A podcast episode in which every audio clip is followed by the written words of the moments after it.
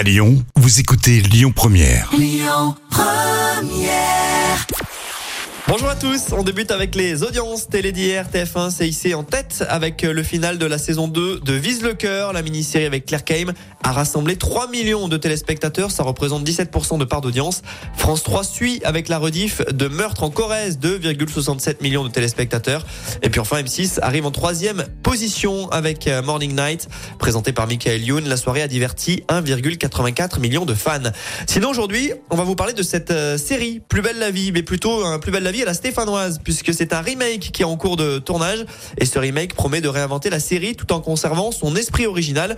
Alors le tournage du premier épisode a eu lieu avant-hier à côté de chez nous, à Saint-Etienne. Ce sont des bénévoles qui ont contribué au scénario et à la mise en scène et l'écriture du projet. Alors la capitale ligérienne aura évidemment son Mistral et pour les Lyonnais qui connaissent, c'est non loin de la gare de Château-Creux. Et puis lui a poussé un coup de gueule contre l'amour et dans le pré. Jean-Michel, un ancien candidat, s'est livré sans langue de bois n'en touche pas à mon poste. Il a expliqué que le programme avait perdu de son charme d'antan. Il ne regarde plus l'émission et s'est défendu. Il ne montre que les grosses fermes. Ils font croire que les agriculteurs gagnent bien leur vie, mais ce n'est pas vrai.